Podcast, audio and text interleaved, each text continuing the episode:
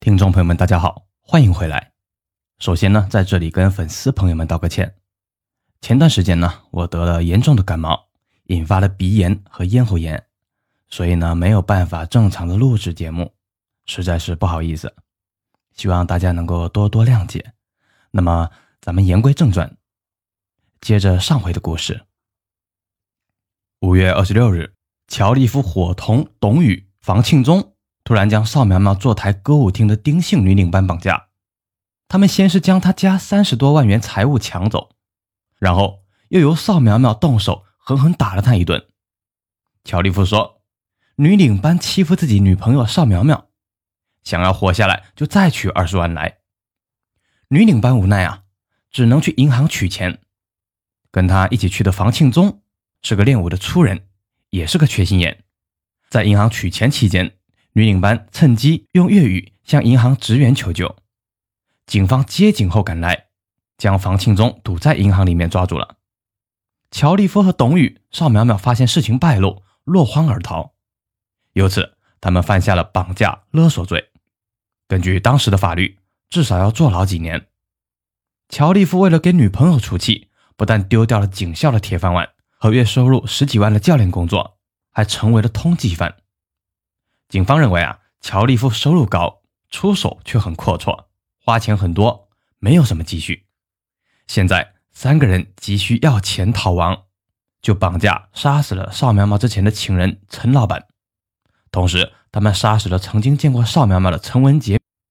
警方追踪三个人去向，向全国发出了协查通告。七月五日，参战刑警兵分五路，飞往乔、董、邵。三个嫌疑人的原籍及其可能藏身的兰州、大连、沈阳、北京、武汉等市。赶赴兰州的刑警发现，邵苗苗曾经回过家，还有可能在兰州租住了一间房。根据电话监听，刑警惊喜地发现，邵苗苗果然回到兰州了，还约好舅舅在八日去买家具。七月八日下午三点，甘肃警方快速出动。在邵苗苗去家具店的途中，警方将他抓住，搜出随身携带的港币四万多元，人民币三万多元。邵苗苗被捕以后，非常的强硬，拒不承认作案，不承认认识乔利夫。但这已经无关紧要了。警方认为，乔利夫对邵苗苗是死心塌地的爱，愿意做一对亡命鸳鸯，根本不可能独自逃走。警方判断，乔利夫可能躲在邵苗苗的出租屋内。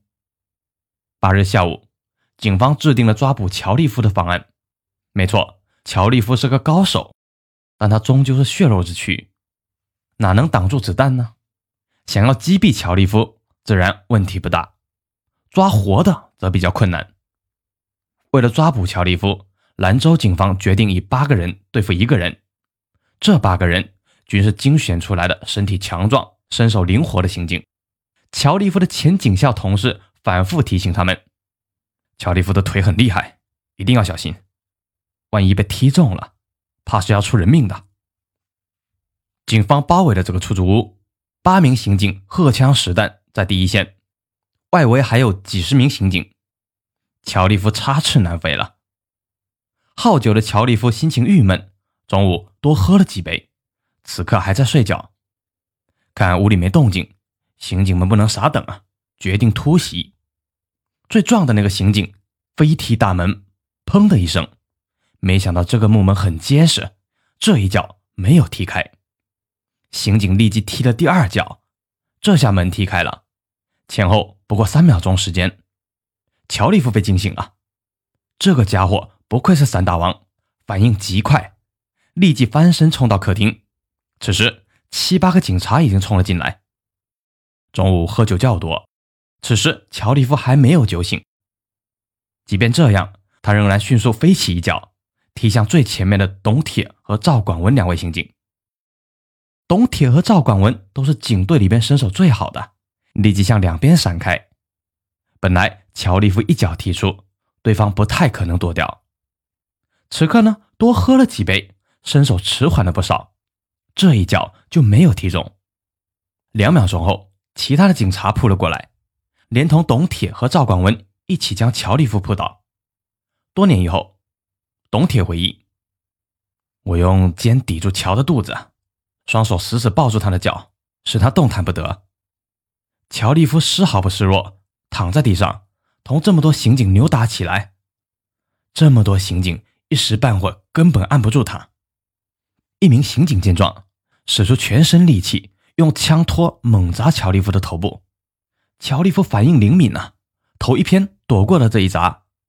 这个枪托砸在另一名刑警的嘴上，顿时鲜血喷涌，门牙都掉了三颗。门口其他刑警看收拾不住他，又冲了进来，像叠罗汉一样的将他压住。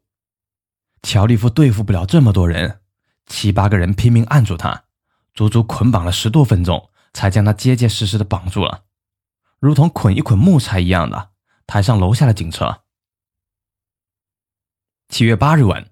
省公安厅刑警总队副总队长何生亲自带领精兵强将，连夜赶至兰州，对已经缉捕归案的乔利夫、邵苗苗展开了审讯。乔利夫性格豪爽，很快承认了罪行。到这个地步，也没什么好说的，反正你们问什么，我就答什么。没想到小女人邵苗苗却拒不承认，反而将罪责全部推给乔利夫。他说。自己只是帮忙的，动手杀人和主谋都是乔利夫。见邵苗苗刁钻蛮横的样子，见多识广的刑警们不觉得有些同情乔利夫。这个傻大个儿哪里是他的对手啊？被这个女人给利用了。邵苗苗是兰州人，还是独生女。邵家条件不错，邵苗苗也有中学文化，本来可以找份工作，安分的过幸福的生活。但是邵苗苗从小就刁蛮任性，性格凶悍，好逸恶劳。中学毕业，她不去找工作，却在兰州色情场所瞎混。后来又去了深圳做小姐。当年做小姐的大部分都是家庭条件差、没有文化的农村妇女，极少有邵苗苗这样的。邵苗苗的欲望极强，控制欲也很强。做小姐期间，经常和人争斗，从不吃亏。因为贪财，他做了陈老板的情人。为了找靠山，他又找了有肌肉无脑的乔利夫做男朋友。乔利夫供述，他和陈老板、女领班均无冤无仇，根本不认识。邵苗苗说被女领班欺负，让乔利夫去教训他，这才出了绑架案。绑架后呢，邵苗苗建议绑架陈老板获取赎金，然后躲起来。乔利夫不同意啊。邵苗苗就哭诉，被陈老板包养期间，曾经被他虐待。乔利夫听了很生气，同意教训陈老板。绑架了陈老板以后，邵苗苗将送赎金的陈文杰带到出租屋。乔利夫见已经拿到了钱，说干脆就放了两个人。邵苗苗不顾陈老板的苦苦哀求，让乔利夫将他杀了，以报当年的虐待。乔利夫无奈啊，一拳打中陈老板的后脑。将他活活打死。以乔利夫的身手，一拳砸死一个人也是小意思。大家都知道，著名散打选手上官鹏飞曾被对手崔飞一拳打死。崔飞那时候还戴了厚厚的拳套。就这样，邵苗苗还不甘心，将陈老板的四肢和头颅给砍下来，借口是不让警方发现。目睹了这一惨状。一旁的陈文杰吓得昏死过去，邵苗苗让乔利夫将陈文杰也杀了。乔利夫不愿意，我们又不认识这个女人，没有冤仇，干嘛把事情做绝呢？邵苗苗骂道：“亏你这个大个子，说这种傻话！这女人看到我们杀人还能留下？可是杀女人我下不了手啊。那你不杀她，等于杀我。”乔利夫万般无奈，又一拳砸向陈文杰头部，将他活活打死。因为陈文杰没有来过大陆，邵苗苗认为没有人会认识他，也就没有花时间碎尸。陈文杰得以留了一个全尸。期间，乔利夫还揭发了一个警方没有掌握的案件。逃亡期间呢，邵苗苗决定抢劫一辆车来作案，由邵苗苗出面。骗来甘肃光华房地产公司的赵司机，邀请他去运货挣大钱。赵司机跟着邵苗苗来到了住处，被乔利夫几拳活活打死。到了夜晚，乔利夫一伙趁着夜色，开车到黄河边，将尸体抛进黄河。我们可以看到，这一系列案件都是邵苗苗主使，乔利夫只是杀人工具而已。即便如此，乔利夫亲手杀了三个人，也肯定是死路一条。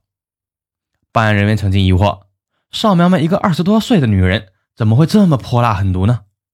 很快，他们就知道为什么了。邵苗苗供述，自己将赃款十九多万港币、人民币以及绑架于某劫来的钻戒、金饰等一批赃款，交给了母亲隐藏。警方去邵母家搜查起赃，邵母却大哭大闹，甚至在地上打滚撒泼，不予配合。直到警方拿出了搜查证，强行搜出赃物赃款以后。其母仍不让刑警带走，一口咬定这是女儿工作挣的钱。一同前来的当地派出所民警介绍，少母是当地著名的泼妇，三天两头闹事儿，打架吵架，周边的邻居没一个敢招惹她。至此，警方才恍然大悟，真是有其母必有其女啊！十一月二十四日，东莞市中级人民法院。在塘下镇召开“六二九”特大绑架勒索杀人案宣判执行大会，乔立夫、邵苗苗、房庆忠等四名罪犯被判处死刑，押赴刑场就地执行枪决。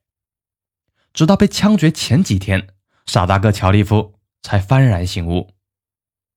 同号的犯人们回忆，一天晚上，乔立夫突然就哭了：“我是被他勾引才犯的罪。”我的家庭本来很温馨的，女儿才上幼儿园。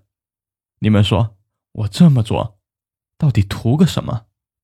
一切都完了。